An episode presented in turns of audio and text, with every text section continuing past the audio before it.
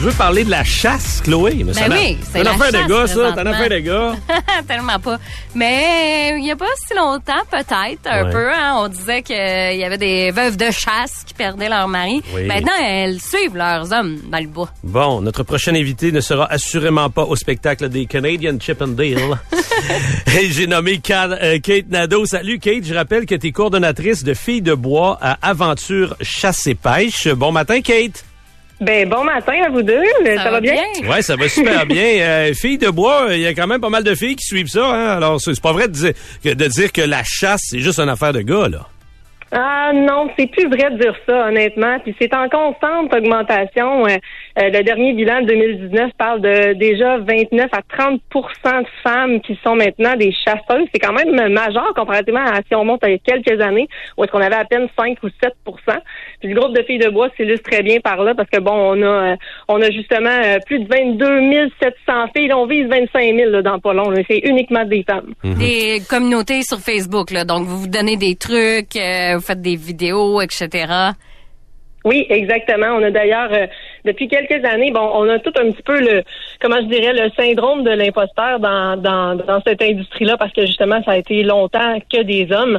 On a commencé à faire sortir du contenu un petit peu plus public euh, pour les filles. Ça va rester une page quand même euh, unique aux femmes, mais sur le site web d'Aventure Chasse-Pêche, parce que Filles de Bois, faut le dire, c'est Aventure Chasse-Pêche, donc un magazine, une émission, le site web et vice-versa. On a commencé à faire du contenu un petit peu plus public, là, justement, euh, sur, euh, sur le site web. Question que on puisse partager nos connaissances, nous autres aussi, parce que nous autres aussi, on a envie des expériences dans le bois, puis on pense que ça peut peut-être être pratique pour d'autres chasseurs ou chasseuses. Et là, les entreprises ont compris en offrant bon, du matériel pour les femmes. Ça a l'air niaiseux, mais il y a quelques années, Oui. même s'habiller pour aller à la chasse, avoir un, un fusil aussi, c'était compliqué. là. J'ai vu des fusils roses, moi. Ben je me trompe pas, Kate, hein? oui, mais c'est pas tellement le camouflage préféré dans le bois, par contre. c'est pas c'est pas l'idéal, mais oui, effectivement, ils ont commencé à avoir euh, un petit peu plus d'adaptation de ce côté-là. Ça a l'air niaiseux, mais même des bottes. Euh, tu sais, euh, quand on veut marcher dans le bois, on n'a pas forcément le pied aussi large qu'un homme. Euh, les habits de chasse, même chose. Les ajustements n'étaient pas toujours idéal. On commence à voir de plus en plus les différentes compagnies commencer à justement penser à tout ça. Puis je dis les femmes, mais je pense aussi aux enfants parce que les enfants maintenant, c'est rendu une affaire de famille, la Ouais, chasse. hein. Les enfants aussi suivent. Fait que c'est le fun d'avoir toutes les gens, toute la gang, toute la famille qui puisse être habillée euh, maintenant, puis euh, être vêtue ou avoir l'équipement nécessaire. C'est vrai, les gens le savent pas, mais ils peuvent avoir leur permis d'armes pour une année puis l'essayer. Puis de plus en plus de familles l'essaient, vont dans une pourvoirie pour être bien encadrées. Puis c'est peu, ça peut être une bonne option. De plus en plus de familles, je pense, le font aussi, hein. Euh, oui, vraiment. Ben, tu sais, en fait, on appelle ça le fameux permis d'initiation qu'on est en mesure de prendre. Si on n'est pas, on n'est pas sûr de quelle chasse on veut, on veut euh, prendre. En fait, on, tant qu'on est accompagné avec une personne qui a son permis de possession ou acquisition, ben, on est en mesure de pouvoir prendre ce permis-là. C'est une seule fois dans, dans toute notre vie qu'on a le droit de l'utiliser, mais ça peut nous faire une belle initiation pour tenter de faire à peu près tous les types de chasses qui existent dans une année et voir laquelle nous convient. Parce qu'on ne se fera pas de cachette. S'équiper pour la chasse, c'est pas toujours donné. Non, non, souvent, c'est quand quelqu'un que tu connais peut te le montrer, que tu t'inities. Mais là, on peut le faire en pourvoirie puis essayer avec ce, ce permis-là. là. Ah oui, puis le, le- en fait, la, la Fédération des pourvoiries et les différents pourvoyeurs au Québec ont justement mis sur pied des programmes d'assistance un peu partout pour pouvoir aider les gens justement qui font une initiation comme ça. Donc, on a des gens qui connaissent leur territoire, qui vont l'apprêter, qui vont l'appâter dans certains cas pour nous, qui vont vraiment faire le tour, qui vont vraiment bien nous indiquer où sont les meilleurs endroits de chasse.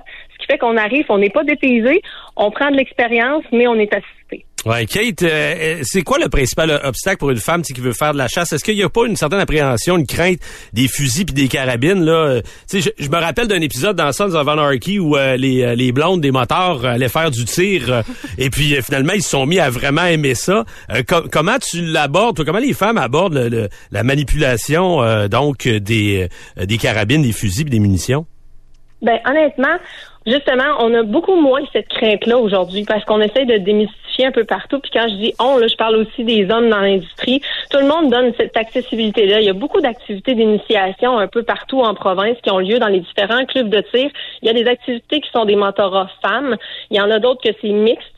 Euh, donc, il y a des possibilités un peu partout de se familiariser avec les armes. On montre comment ça fonctionne. À partir du moment où il n'y a rien de pire que quelque chose qu'on connaît pas. Donc, à partir du moment où est-ce qu'on sait comment ça fonctionne, qu'on sait manipuler l'arme, du danger, il y en a plus parce qu'on devient éduqué à. Mais c'est souvent les premières manipulations. C'est beaucoup plus la, la crainte du son et du recul. Une fois que ça s'est passé puis qu'on a fait notre premier coup de feu, c'est fait, c'est parti. Puis généralement, on a un beau grand sourire qui se hmm. dessine en arrière de l'arme, puis qui fait On peut-tu recommencer? Exactement. hey, je veux absolument qu'on parle de l'île d'Anticosti parce qu'on a appris cette semaine que l'île d'Anticosti va maintenant faire euh, partie du patrimoine mondial de l'UNESCO. Euh, Kate, dis-moi, est-ce que je me trompe ou Anticosti, Anticosti là, c'est le Walt Disney du chevreuil, euh, de, de toutes ces espèces-là pour les chasseurs-chasseuses? Ah non, mais c'est vraiment raison, Richard. C'est vraiment comme le paradis. C'est la place où est-ce que tout chasseur euh, veut un jour aller mettre les pieds. Euh, c'est sûr que c'est un habitat qui est totalement unique. Hein. Bon, on l'a dit, patrimoine de l'UNESCO parce que justement, c'est rempli de fossiles et de richesses, hein, parce que l'île d'Anticosti a émergé de l'eau. Donc, c'est vraiment un, un, comment je dirais, c'est un univers complètement différent et dépendamment des différents secteurs de l'île. On se retrouve tantôt dans une forêt de druides. Là, tout de suite après, on se retrouve à chasser le chevreuil mais en bordure de mer. Puis il y a même aussi la partie villégiature maintenant en Anticosti qui est disponible. Donc pour ceux qui sont pas forcément chasseurs, mais qui voudraient euh, côtoyer les chevreuils, les renards et les différentes euh, les différentes forêts, on va dire ça comme ça, les différents habitats d'Anticosti, ben c'est possible de le faire aussi en période estivale euh, en, en, en, hébergement vraiment touristique. Donc on peut faire le tour de l'île comme ça. C'est mais pour les chasseurs, oui, effectivement, c'est comme notre petit paradis, c'est là où mm. qu'on va aller. D'ailleurs, on part dimanche nous autres. Bon, eh, écoute, la conversation était tellement intéressante que je propose qu'on se reparle peut-être à ton retour de voyage de l'île Anticosti. Je veux que tu nous racontes ça, c'est fascinant. Avec grand plaisir, c'est sûr que ça va, que je vais, je vais être présente. Merci. merci. Bon voyage, bon trip. Bye bye. Salut Kate Nadeau qui est coordonnatrice à Filles de Bois à Aventure Chasse et Pêche. On dit qu'il y a maintenant 30 euh, donc des chasseurs qui sont des chasseuses, euh, des chasseuses. Puis j'en ai vu moi des fusils roses, euh, mais euh, comme Kate nous l'a dit, ah, c'est je trouve ça un peu quétaine. Ouais, ça fait, tu sais, ça fait Barbie un peu. Je suis convaincu qu'il doit avoir un fusil Barbie quelque part.